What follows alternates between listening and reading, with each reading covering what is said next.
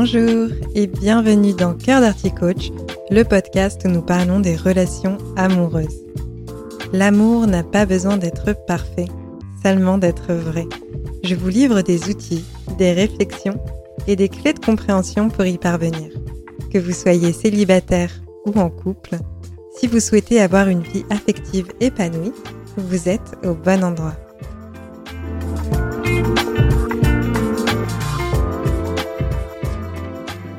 Bonjour à toutes et à tous, j'espère que vous vous portez bien. De mon côté, ça va et je suis contente de pouvoir aborder un sujet que j'ai en tête depuis plusieurs semaines déjà. J'ai envie de vous apporter des éléments de réponse face à la question est-ce que je pars ou je reste dans ma relation? C'est une question qui revient très fréquemment et plus on reste longtemps dans une relation, plus cette question va prendre de l'importance. On va avoir tendance à mettre énormément d'enjeux sur cette question de façon à trouver la bonne réponse parce qu'on a investi du temps, de l'énergie, etc. dans la relation, et on n'a pas envie de voir tous nos efforts se solder en échec. Ce qu'il faut savoir déjà, c'est que dans la durée de vie d'une relation, il y aura généralement un ou plusieurs moments où vous finirez par avoir des doutes. Ces doutes arrivent particulièrement lors de la période de désillusion amoureuse, mais ils peuvent survenir à tout moment. Je vous invite à écouter deux épisodes de Cœur d'Arty Coach si ce n'est pas déjà fait. Il y a l'épisode 2 sur l'état amoureux et l'épisode 17 sur la désillusion. Je vous évoque ces épisodes-là parce que ce sont les deux premières étapes du voyage du couple, c'est-à-dire que le couple complice dont vous rêviez probablement existe, mais celui-ci arrive lorsqu'on a réussi à franchir la troisième étape du voyage pour atteindre l'étape 4 puis l'étape 5. Et les deux dernières étapes du voyage du couple, elles sont superbes, mais malheureusement, il est estimé que seuls 20% des couples parviennent à être heureux sur le long terme, et donc a priori parviennent à atteindre ces étapes-là du voyage. Et en fait, les 80% qui ne sont pas épanouis finissent soit par se séparer, ou alors ils restent bloqués à l'étape 3, qui est la phase de lutte de pouvoir. Un petit nom qui donne assez peu envie de rester bloqué à ce stade. Cela fera l'objet d'un podcast, je ne sais pas quand exactement, mais je vous en parlerai plus en détail. J'ai fait cette parenthèse sur le voyage du couple parce que lorsqu'on a la connaissance de ces différentes étapes ainsi que leurs enjeux, ça nous permet de prendre un minimum de recul sur ce qu'on est en train de vivre.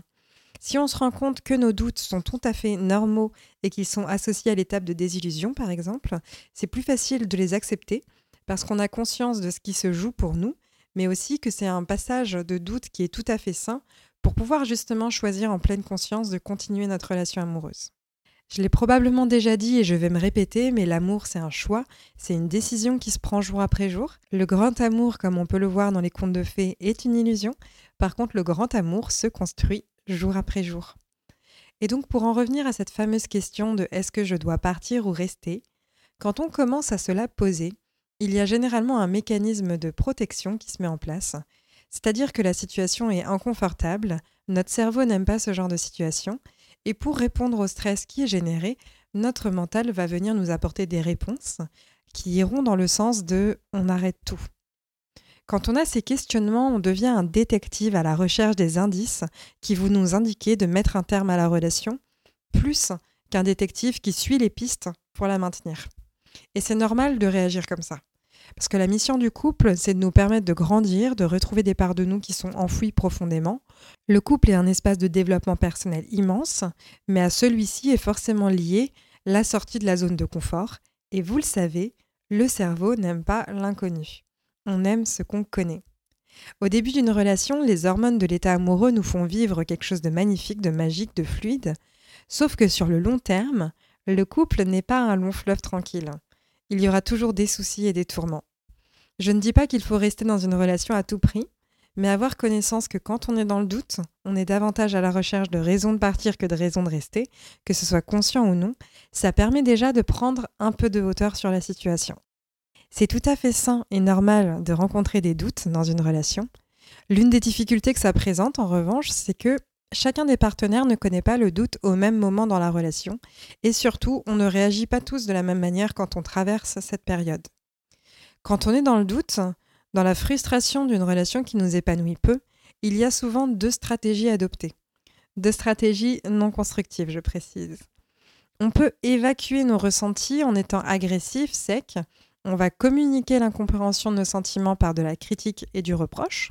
Ou alors, deuxième possibilité, on se referme complètement, on ne parle pas, ce qui provoque interrogation et angoisse, chez notre partenaire.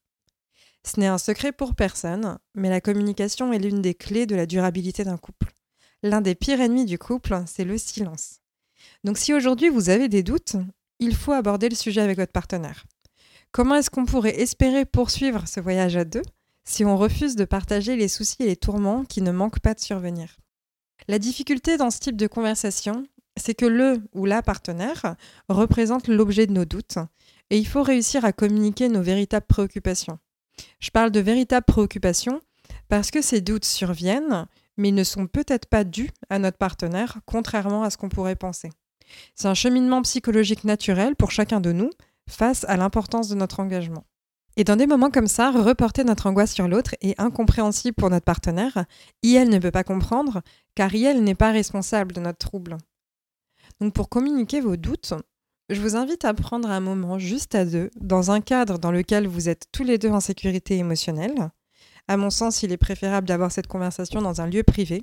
Parce que si vous choisissez d'en parler au restaurant, par exemple, si les émotions sont trop fortes, il y a la peur du regard des autres, etc., cela peut venir fermer la conversation alors que celle-ci est vraiment très importante. Ensuite, pour avoir cette conversation, il faut avant tout être au clair avec nos préoccupations et nos ressentis. Et si vous avez des doutes, a priori, c'est que peut-être que vous êtes un peu perdu sur ce que vous ressentez. Donc je vous invite à regarder tout d'abord ce que vous ressentez quand vous vous posez cette question. Est-ce que je pars ou je reste? Est-ce que c'est de la tristesse, de la culpabilité, du regret, de la nostalgie ou même de la colère? Cette question qu'on se pose, elle est souvent associée à la pensée que ce n'est plus comme avant, que quelque chose a changé, qu'on n'est peut-être pas compatible finalement. Et on peut arriver à une forme de désespoir en se disant ça ne reviendra plus jamais comme avant, alors autant partir. Mais avant d'arriver à cette décision radicale, je vous invite à identifier ce que vous ressentez, mais surtout prendre le recul nécessaire en vous demandant qu'est-ce qui fait que ça a changé dans la relation, comment est-ce que vous en êtes arrivé là. Si cela vous semble trop flou, je vous propose de réaliser un exercice qui était proposé par Morgane dans l'épisode 20 cet exercice consiste à faire une liste de 50 choses que votre relation vous apporte de bénéfiques. Cela peut être les qualités qui vous ont fait tomber amoureux ou amoureuse, les éléments qui vous font vous sentir aimé, des fragments de votre évolution personnelle liés à la relation. 50, c'est beaucoup, et c'est justement l'objectif de cet exercice, de creuser et aller voir plus loin. Peut-être que cette liste va justement vous apporter la vision que toutes les choses qui vous ont fait tomber en amour sont toujours là et qu'il y a juste besoin de venir réveiller le couple. Ainsi, lorsque vous avez cette liste, première chose, essayez d'y voir plus clair sur vos ressentis. Comprenez quelle émotion est associée à vos questionnements, parce que nos émotions, elles sont là pour nous exprimer le degré auquel nos besoins sont satisfaits ou non. Et deuxième chose, notez quels sont les endroits de cette liste qui, aujourd'hui, ne vous semble plus assez présent ou ce que vous avez l'impression qui a changé. Par exemple, sur cette liste, vous pourriez avoir J'aime quand nous nous promenons ensemble, la relation m'apporte un partenaire pour aller faire de l'escalade, j'aime les voyages que l'on fait ensemble, nos visites au musée ont contribué à développer mon intellect. Tous ces éléments sont indicateurs de moments de qualité passés ensemble, mais vous pourriez aussi noter que vous aimiez par exemple le dynamisme de votre partenaire, mais qu'aujourd'hui ça vous exaspère parce que vous avez besoin de calme. Et donc sur cette liste, à côté des différentes réponses, vous pouvez ajouter des notes là où ça ne vous semble plus satisfait. Comme par exemple, aujourd'hui on ne fait plus telle activité. Ou alors ajouter la date de la dernière fois où vous avez ressenti de la joie associée au dynamisme du partenaire. Et une fois que vous avez des faits plus ou moins neutres, on en revient aux questions que j'évoquais précédemment. Pourquoi est-ce que ça n'est plus et comment vous en êtes arrivé là? Je vous ai pris des exemples où les premières réponses qui arrivent en général face à ces questions sont IL n'est pas motivé à sortir prendre l'air avec moi, IL me donne des excuses pour ne pas m'accompagner au sport, IL préfère faire autre chose que de passer du temps avec moi, IL m'impose son mode de fonctionnement qui est dynamique. Et donc, vous l'entendez sûrement, l'élément commun de ces phrases, c'est que je reporte toute la responsabilité sur mon partenaire. C'est lui l'horrible personne qui fait que je ne suis pas satisfaite.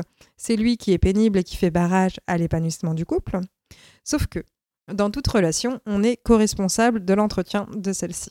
Et oui, je vous l'accorde, ça arrive qu'il y ait des phases où une des deux personnes porte la relation pendant un temps. Peut-être parce qu'elle dispose des outils, de la maturité affective ou de l'énergie tout simplement pour le faire, mais sur le long terme, ça reste un travail d'équipe où on est co-responsable de ce qui nous arrive. Et avoir de la responsabilité sur une situation ou un événement ne signifie pas qu'on mérite ce qui nous arrive. Je vous précise cela parce que dans une situation où on a l'impression d'être mal aimé, par exemple, on peut avoir une part de responsabilité sur le fait d'être arrivé à cette situation où nos besoins affectifs sont en carence, sans pour autant que cela justifie une éventuelle maltraitance émotionnelle. Et donc ce que je vous demande, quand bien même c'est compliqué, c'est de regarder comment vous, vous avez contribué à atteindre cette situation qui vous déplaît. Par exemple, je pourrais dire, lorsqu'on est à l'escalade, je critique mon partenaire au moindre faux pas. Quand on va au musée, je taquine mon partenaire sur sa méconnaissance artistique et ça peut être blessant. Les créneaux horaires que je lui propose ne correspondent pas à son emploi du temps. Je l'ai délaissé pendant plusieurs mois et aujourd'hui il me rejette à son tour. Je ne pose pas clairement mes limites, donc il les franchit sans cesse. Il peut y avoir plein de choses, et si vous avez l'impression d'être blanc comme neige, posez-vous la question de comment est-ce que c'est de passer du temps avec moi? Comment est-ce que c'est d'être en couple avec moi? Et c'est valable pour n'importe quelle relation, en fait. Vous pouvez vous demander comment est-ce que c'est d'être mon ami, mon frère, ma sœur, ma collègue, mon amoureuse, etc. Demandez-vous qu'est-ce que je fais vivre aux autres? Quelle est l'expérience que je propose? Est-ce qu'après avoir passé du temps avec moi, on se sent épuisé ou au contraire, on se sent comblé? Est-ce que je fais preuve d'accueil, d'ouverture, de don de moi? Est-ce que je crée un espace similaire à havre de paix pour la relation? Ou est-ce que je m'efface pour laisser tout l'espace à l'autre? Ou au contraire, est-ce que je ne parle que de moi-même et de ma propre actualité? À partir du moment où on a une vision d'ensemble, on est en mesure de communiquer nos différentes préoccupations sans être dans le blâme. Cette vision d'ensemble, elle va permettre de pouvoir trouver une solution adaptée pour chacune des deux personnes qui forment le couple. Par exemple, prendre des vacances pour se retrouver, se séparer temporairement, partager une activité, prendre du temps pour soi, etc. Donc voilà les différentes pistes que je peux vous proposer face à ce questionnement. Je ne l'ai pas précisé au début, mais c'est dans le cas où vous n'êtes pas victime de violence et que votre sécurité physique n'est pas en danger. Parce que si c'est le cas, il n'y a pas de sujet, il faut partir de la relation.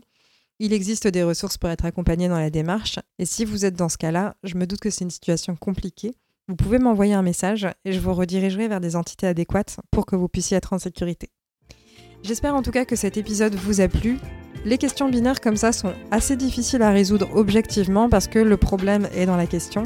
On envisage d'entrée de jeu que de solutions possibles.